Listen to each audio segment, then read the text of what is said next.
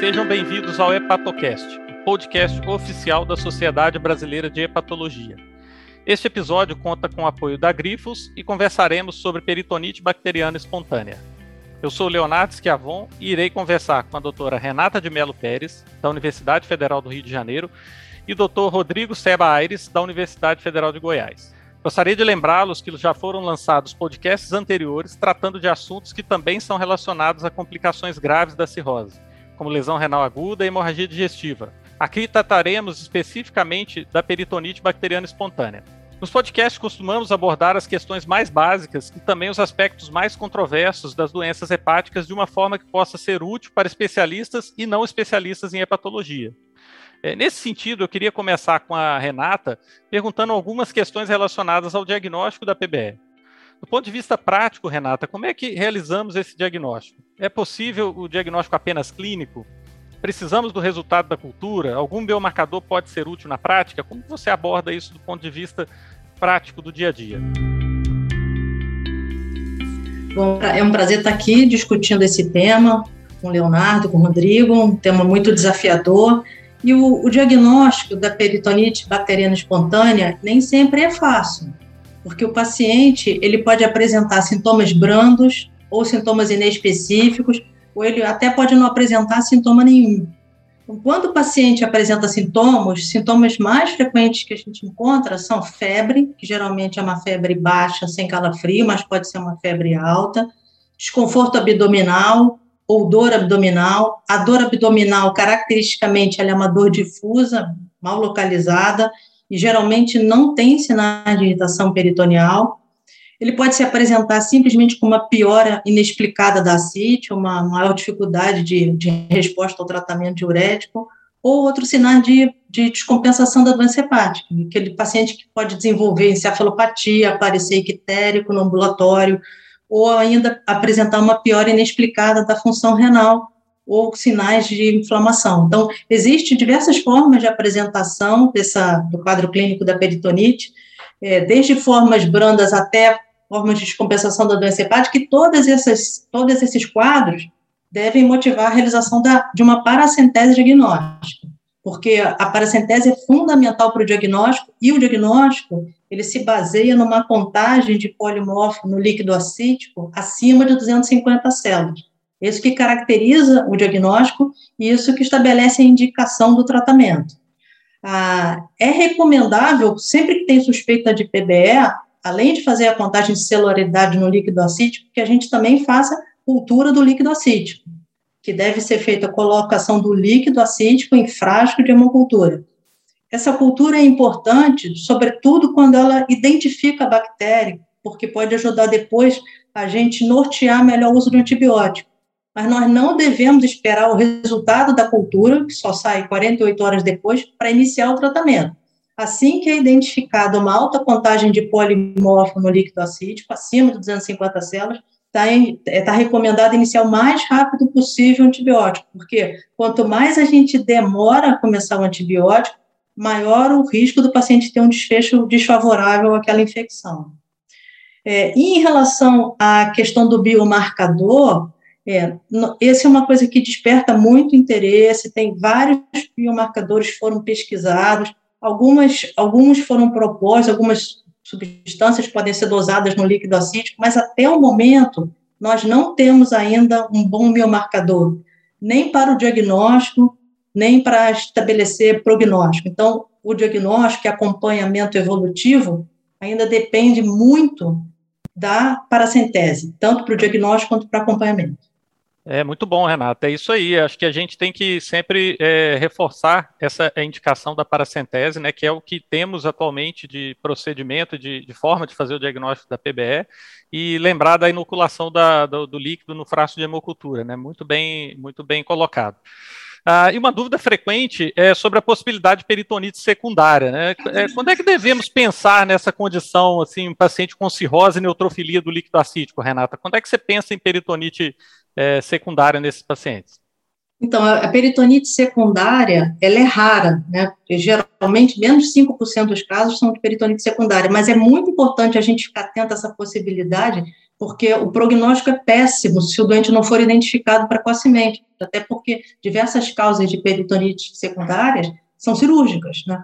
Então, nós, é, raramente a gente consegue identificar pelo exame clínico, porque os sintomas da peritonite secundária são muito semelhantes aos da peritonite bacteriana espontânea. Então, dificilmente pelo exame clínico a gente diferencia.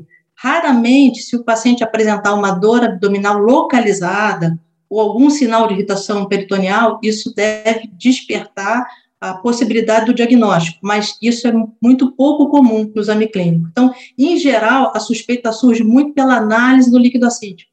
Uma contagem muito alta de polimorfo no líquido acítico ou a identificação de uma infecção polimicrobiana devem levantar essa possibilidade. E aí, quando existe essa suspeita de peritonite bacteriana secundária, a gente deve ampliar a análise do líquido acítico, incluir também dosagem de glicose, de LDH, e aí, os parâmetros laboratoriais que sugerem esse diagnóstico, é quando nós encontramos pelo menos dois, dois alterados desses três critérios, que é proteína no líquido acítico acima de 1, ou glicose abaixo de 50, ou uma LDH elevada, acima do que a LDH sérica. Então, esse perfil laboratorial sugere, e havendo qualquer dúvida, a gente deve fazer método de imagem, né? Tanto radiografia quanto tomografia, para ver se tem é, algum sinal de perfuração intestinal ou alguma infecção localizada. É, de fato, a, a, peritonite secundária é uma condição que não é tão frequente na prática, mas extremamente uhum. grave, né? Como você disse, e a gente deve sempre lembrar de investigar no contexto certo, né? Ah, e uma vez diagnosticada a PBE, é, claramente a gente deve iniciar a terapia antimicrobiana, né? Isso aí é uma coisa é, é, óbvia. Mas com o aumento das infecções por germes multiresistentes, a escolha do agente ideal pode ser um pouco mais complexa, né? Do, do antibiótico certo. É, Rodrigo, é, você poderia comentar um pouco sobre quais germes tradicionalmente estão envolvidos na PBE e quais são as opções mais comuns de antibiótico que a gente usa na prática? É, e quando que você mudaria a sua escolha de antibiótico empírico para cobertura de germes multiresistentes? Ah, então, muito obrigado, Leonardo, Renata, pela, pelo convite, por participar desse, desse podcast, um tema extremamente relevante na nossa prática clínica na hepatologia. Bom, a PBE, a gente sabe que é uma infecção tipicamente monobacteriana, né? Em torno de 50, 60% ou até mais, a gente vai encontrar bactérias gram-negativas entéricas. Então, nós temos aí uma grande importância da Escherichia coli, da Klebsiella, alguns enterococos. É, tradicionalmente, são os germes mais comuns. Mas, ah, mais recentemente, de alguns anos para cá, não só na PBE, como em qualquer outro tipo de infecção bacteriana, tem surgido os germes resistentes, né, os germes multidrogas resistentes, e tem surgido alguns casos também de PBE por germes gram-positivos. Isso se dá uma importância maior nos casos de peritonite bacteriana espontânea de aquisição hospitalar. Né? Então, as infecções hospitalares, obviamente, são mais graves e a gente encontra germes mais complexos. É, essas infecções multiresistentes, tem alguns dados mostrando que pacientes cirróticos, até em torno de 30%, 35% das infecções em cirróticos, qualquer infecção, a gente pode encontrar já germes multiresistentes. Então, a gente tem que estar sempre atento a isso. E uma vez diagnosticado, então, a PBE, como a Renata disse, o diagnóstico é feito pelo encontro de mais de 250 células polimorfo-nucleares no líquido acítico. Isso já nos permite e nos dá uh, o dever de começar o tratamento mais breve possível. Quanto mais nós demoramos para iniciar o antibiótico, pior o prognóstico desse paciente. Então, esse antibiótico é sempre endovenoso, o paciente deve ser internado, o antibiótico endovenoso deve ser iniciado imediatamente e empiricamente, porque nós não temos ainda resultado da cultura. Né? E, tradicionalmente, o que nós usamos, né, e todos os guidelines nos orientam, é que a gente utiliza cefalosporinas de terceira geração elas são recomendadas na grande maioria dos pacientes, os índices de resposta são muito altos, em torno de 90%. Uh, uh, se uh, orienta o tratamento com ceftaxima ou ceftraxone, na nossa experiência, a gente utiliza classicamente ceftraxone, com ótimos resultados na dose terapêutica, né, de 2 gramas duas vezes ao dia. Uh, então, esse é o esquema tradicionalmente recomendado, até que que a gente tenha um diagnóstico pela cultura, né? E devido a esse aumento das infecções por germes multiresistentes, né, a gente, em alguns casos, precisa repensar esse esquema antibiótico. Como eu disse, essas infecções por esses germes têm crescido e alguns pacientes que, que têm uma probabilidade maior de, de, de estar infectados por germes multiresistentes, por exemplo, nos casos de PBE hospitalar, como eu disse, pacientes com internações recentes ou pacientes mais críticos, aqueles pacientes internos em UTI já chocados com choque, choque séptico, e esses doentes a gente uh, deve entrar com um esquema antibiótico com cobertura maior. Talvez nesses casos a cefalosporina de terceira geração não seja o suficiente, e as recomendações nesse caso é a utilização dos antibióticos carbapenêmicos. Seriam, são atualmente os mais indicados, as taxas de resolução são maiores, é, reduz a mortalidade, né? Mas é muito importante a gente lembrar também que deve se levar em conta a flora bacteriana local. Então, cada local, cada hospital tem uma flora bacteriana, principalmente de germes multiresistentes. A gente deve conhecer a flora bacteriana, estar sempre em contato com a equipe de infectologia, de infecção hospitalar, para que a gente faça uma escolha mais adequada dos antibióticos. É, eu acho que é, essa, é muito importante essa lembrança dos germes multiresistentes e, e de se adequar para a flora local, para as características do paciente também, né? E qual que é a sua opinião sobre a paracentese de controle, Rodrigo? Você acha que ela deve ser realizada de rotina para todos os pacientes com PBE? Ou existe algum critério específico que você usaria? Quem que é o paciente que você seleciona para a paracentese de controle? Então, existe uma recomendação na literatura que se faça né, uma paracentese de controle 48 horas após o início do antibiótico. É, isso, uma justificativa para isso é até esse aumento do, do número de casos de, de, falha terapêutica. Né? Então, quando a gente tem germes mais resistentes, você vai encontrar a falha terapêutica iniciando a cefalosporina empiricamente. Então, se recomenda, 48 horas após o início do tratamento, fazer uma nova paracentese, e se tiver uma redução menor que 25% na, no número de polimorfonucleares, isso indica, então, falha de resposta. A gente precisa detectar essa falha o mais precocemente possível. Esse período, então, seria de 48 horas. E, nesse caso, se houver uma falha, nós vamos precisar escalonar o antibiótico, né, e aí eh, a gente espera que já tenha o resultado de cultura, para que nós façamos a escolha do antibiótico mais adequado, e nesses casos entra também a investigação, talvez, de uma peritonite secundária, né? Como foi dito lá no início pela Renata. Então, se tem falha terapêutica, a gente não deve esquecer da possibilidade de uma peritonite secundária. Só que essa recomendação, Léo, é, em casos, por exemplo, mais simples, naqueles casos que você já tem uma cultura, você já identificou o germe, o antibiótico que você está usando uh, é eficaz, você tem lá no antibiograma que o germe é sensível, paciente está tendo melhora clínica após 48 horas. Nesses casos, a gente pode abrir mão dessa nova paracentese. Então, acho que vai muito do, do, da clínica, do dia a dia mesmo do paciente. Né? Acho que isso não é, não é obrigatório, essa paracentese de controle com 48 horas. Se recomenda, mas, alguns casos, acho que podemos abrir mão dela sem maiores riscos para o nosso paciente. Perfeito. É, Renata, a gente sabe que esses pacientes com PBE apresentam um risco elevado de progressão para lesão renal aguda e que a albumina ela pode ser usada nesse contexto para reduzir esse risco. Ah, como é que essa albumina deve ser administrada? Assim, você recomenda para todos os pacientes ou usa algum critério para escolher aquele paciente ideal ou correto para usar albumina?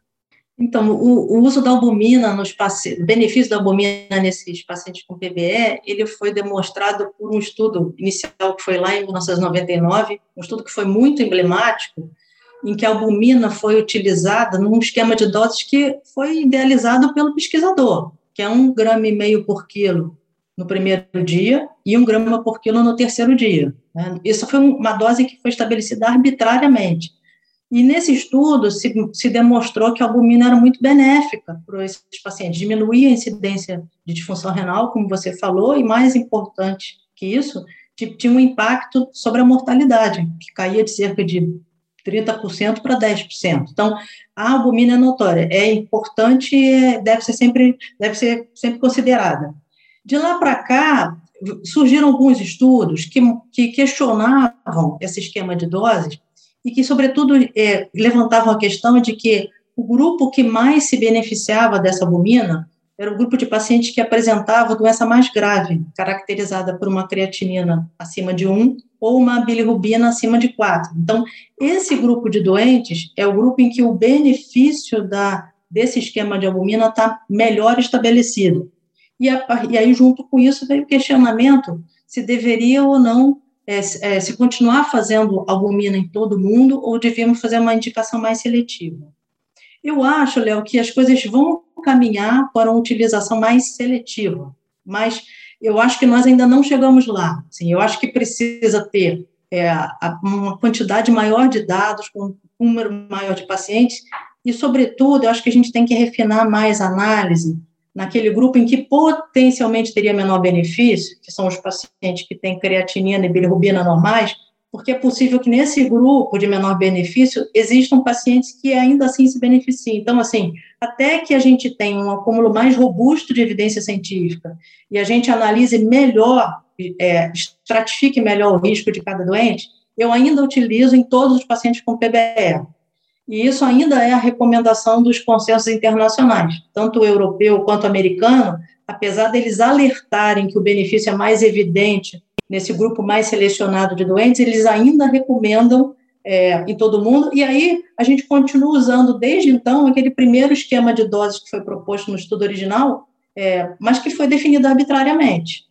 E realmente eu concordo com você, tanto na, na questão da, da forma da, de seguir a indicação é, de uso mais é, universal, né? E concordo também que é necessário um refinamento. Sem dúvida, a questão da dose e do, da indicação, né? De, do refinamento de quem é, nós devemos recomendar e quem se beneficia mais da albumina é, é, importante, até porque não é um tratamento isento de riscos, né? Então, é, é realmente eu estou plenamente de acordo. Existe alguma outra dica aí que você daria de outras medidas que poderiam ser recomendadas para reduzir o risco da, de progressão para lesão renal aguda nesses pacientes, Renato? O paciente que está com PBE, ele está no momento em que ele é particularmente muito vulnerável ao desenvolvimento de doença, de lesão renal aguda. Né? Então, sobretudo nesse momento, porque o cirrótico, em geral, ele já é vulnerável porque o rim é meio isquêmico, é mal perfundido. Mas os pacientes em vigência de PBE são muito vulneráveis ao desenvolvimento de lesão renal aguda. Então, sobretudo neste momento, nós temos que ficar muito atentos a qualquer outro fator que possa causar uma agressão ao rim. Então, por exemplo, não é hora, no momento da PBE, a gente não deve fazer um exame contrastado para, por exemplo, investigar um nódulo. Nós temos que ficar muito atentos ao risco do doente desenvolver hipovolemia ou hipotensão, ficar muito atento à dose do diurético, evitar o uso excessivo, evitar aquelas doses de diurético venoso, evitar fazer paracentese de grande volume no paciente nesse momento, sobretudo se a gente não dispõe de toda a albumina necessária. Então, acho que a gente tem que tomar muito cuidado para não piorar a perfusão renal, é, que isso pode agravar mais ainda o risco de lesão renal aguda. Perfeito. É, outro aspecto importante é a profilaxia da PBE, né, tanto primária quanto secundária. É, Rodrigo, você poderia falar um pouquinho é, em quais situações a profilaxia está indicada e como que ela deve ser realizada? Sim, extremamente importante, né, Léo? É, bom, nós sabemos no nosso dia a dia, na nossa prática, que o prognóstico do paciente após o primeiro episódio de, de PBE é muito ruim. Né? A gente tem dados mostrando que a, a sobrevida desses pacientes em, em, um ano chega no máximo em torno de 50%, em dois anos em 30%. Então, assim, é, é uma, é uma complicação da cirrose que leva a uma alta taxa de mortalidade uh, precoce, né? É, se a gente conseguir, então, é, fazer profilaxia um novo episódio, a gente vai melhorar a sobrevida desse paciente e permitir, às vezes, até que esse paciente chegue ao transplante. Né? É, bom, a gente classicamente é, utiliza como profilaxia secundária, né, nesse paciente depois do primeiro episódio, o norfloxacino. E tem vários dados na literatura mostrando a eficácia do norfloxacino nesses casos. Tem inclusive um estudo uh, randomizado, um estudo já um pouco mais antigo, mas que a taxa de recorrência dos pacientes com norfloxacino foi, se não me engano, de 20%, e do placebo foi acima de 60%, mostrando então realmente a eficácia do norfloxacino. Mas esse estudo é um pouco mais antigo e ainda não se dava tanta importância aos germes multiresistentes. Então a gente deve ter cuidado a isso. A gente tem visto alguns pacientes desenvolverem resistência às quinolonas, e se o paciente desenvolve um novo episódio de PBE, isso dificulta, às vezes, o nosso tratamento. É, existem algumas, alguns estudos mais recentes mostrando algumas alternativas, e uma, uma alternativa que, na minha opinião, é promissora, tem, tem alguns resultados na literatura para profilaxia secundária, seria a rifaximina.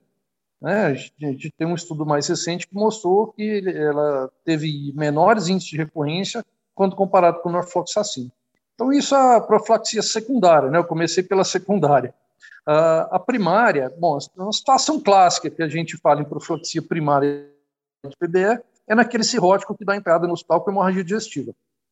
É, essa é uma situação que a gente não pode abrir mão da, da profilaxia de PBE.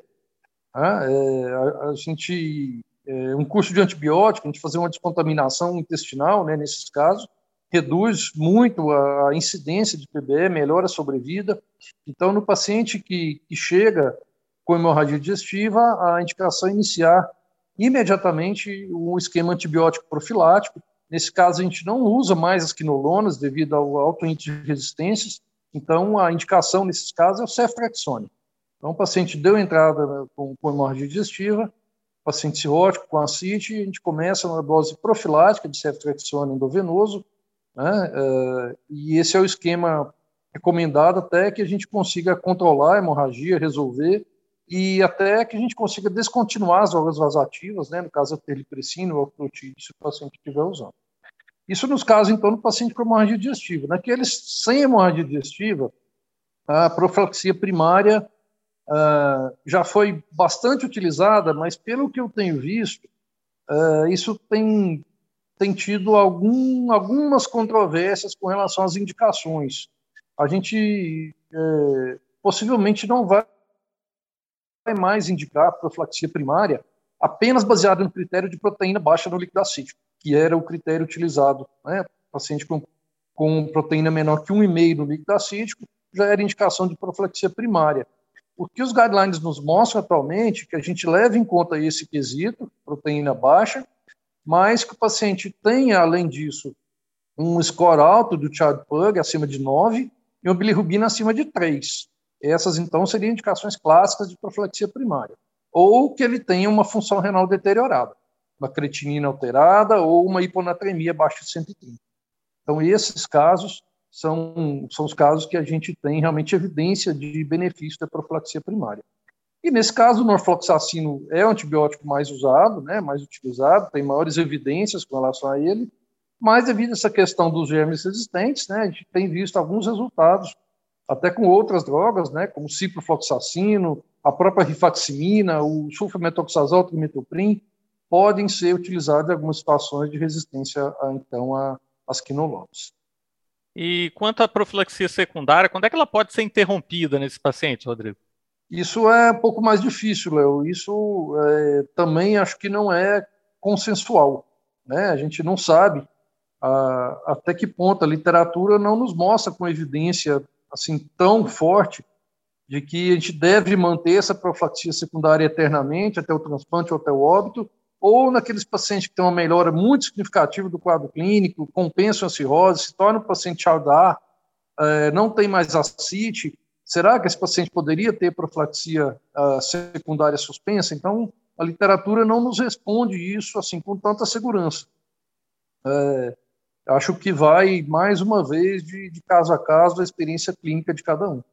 E um outro ponto importante que eu, que eu achei para comentar nesse, nesse quesito é a questão, como eu disse ali há pouco, da rifaximina, né? Então, aqueles pacientes cirróticos com encefalopatia que já estão usando rifaximina, será que ela poderia ser usada isoladamente, em detrimento do norfloxacino, como profilaxia secundária? Isso talvez seja alguma coisa que a gente possa usar um pouco mais à frente, a gente não tem ainda resposta, evidência com relação a isso. Você pode trocar o norfloxacino pela rifaximina e ela ter efeito nas duas situações, né, na, na profilaxia de PBI e na encefalopatia. E a gente não sabe também sobre segurança e eficácia da associação das duas drogas, da rifaximina com o norfloxacino. Então, isso acho que está ainda em aberto na literatura e nós é, vamos esperar alguns outros resultados melhores para que a gente possa responder isso de maneira mais concisa. É, realmente acho que essa questão da interrupção também deve ser bastante individualizada, como você colocou, né, Rodrigo? E, bom, é, outras estratégias que, baseadas ou não em antibióticos, né, elas vêm ganhando destaque nos últimos anos, né? O Rodrigo já comentou sobre a rifaximina, então existem potenciais estratégias para redução do risco de, de PBE. O Renata poderia comentar um pouquinho sobre isso, sobre essas estratégias é, que vêm sendo é, estudadas, mas que ainda não são é, recomendadas na prática? Eu, eu concordo com, com o Rodrigo que a rifaximina é, vai, vai se consolidar. Né? Eu acredito que com o surgimento de mais evidências, ela talvez adquira já status de, de primeira linha aí na, na profilaxia.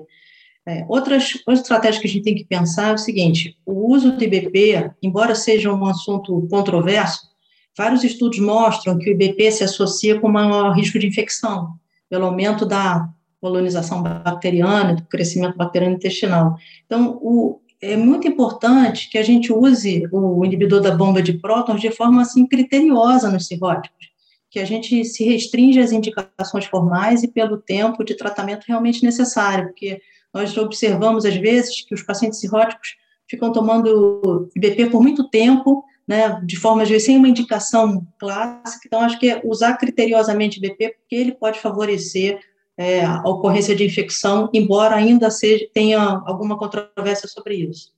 O, outra questão em relação aos beta-bloqueadores, né? Os beta-bloqueadores, eles estão sempre na berlinda, é, várias vezes foi colocado que o uso do beta-bloqueador poderia ser nocivo no paciente com PBE, mas hoje em dia a gente sabe que essa toxicidade está mais relacionada ao paciente com PAM baixa, e que o uso crônico de beta-bloqueador a longo prazo tem sido associado com menor ocorrência de episódios de, de complicação da cirrose, e tem, inclusive, uma meta-análise mostrando que os pacientes em uso de propranolol tiveram menor ocorrência de, de peritonite bacteriana espontânea. Então, acho que o uso prolongado de propranolol não deve ser contraindicado, e ele pode, inclusive, beneficiar o paciente que apresentou o episódio, isso possivelmente possa estar relacionado à ocorrência, menor ocorrência de translocação bacteriana e um benefício em relação da permeabilidade intestinal. É, e a outra coisa é que o paciente que desenvolve PBE, ele geralmente se contamina por bacteremia. Então, qualquer outra possível fonte de infecção que o doente apresenta, é importante a gente identificar e tratar precocemente para evitar episódios de bacteremia nesses pacientes. Muito bom, Renata. Na verdade, são recomendações de uso prático, sim, né? Então você foi aí no, no ponto certo. É, Para finalizar, Rodrigo, se você fosse elencar aqui os pontos principais, quais seriam as regras de ouro que todo clínico que atende esses pacientes, principalmente nas emergências, deveria seguir para o diagnóstico e manejo da PBE? Então, Léo, é, algumas coisas bem básicas, né? Sendo assim, falando de forma bem resumida, algumas coisas básicas que o clínico ou o plantonista, o emergencista deve estar atento para esse paciente. Então, a principal orientação que todos nós sabemos, mas que às vezes passa ainda batido no pronto-socorro, é aquela questão de qualquer paciente cirrótico com acite que dê entrada na, na, emergência, seja qual for o motivo da entrada, mesmo que não seja pela doença hepática, ele deve obrigatoriamente ser submetido a uma paracentese diagnóstico. Né? Então, isso tem que estar na cabeça de qualquer emergencista, qualquer médico que trabalhe em pronto-socorro.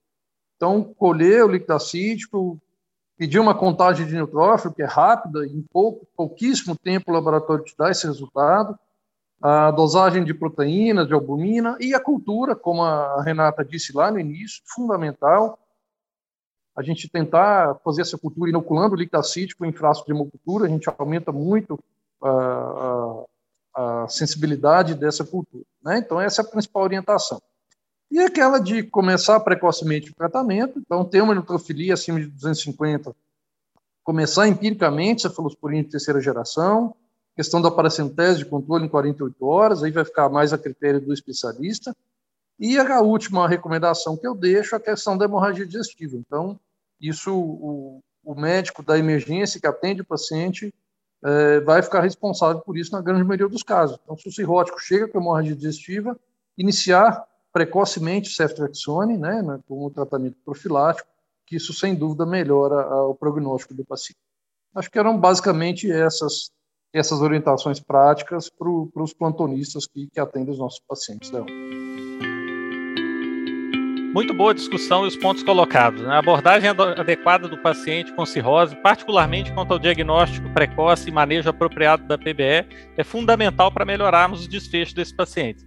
Muito importante sempre lembrarmos também da avaliação quanto à indicação de transplante hepático nesses pacientes mais graves, visto que a PBE é, está relacionada a um prognóstico muito ruim na cirrose toda essa avaliação é um desafio, é, não apenas para os hepatologistas e gastroenterologistas que lidam mais frequentemente com esses pacientes, mas especificamente no caso da PBE, também para os clínicos, né, que são aqueles que na maioria das vezes prestam primeiro atendimento e têm oportunidade de fazer um diagnóstico precoce.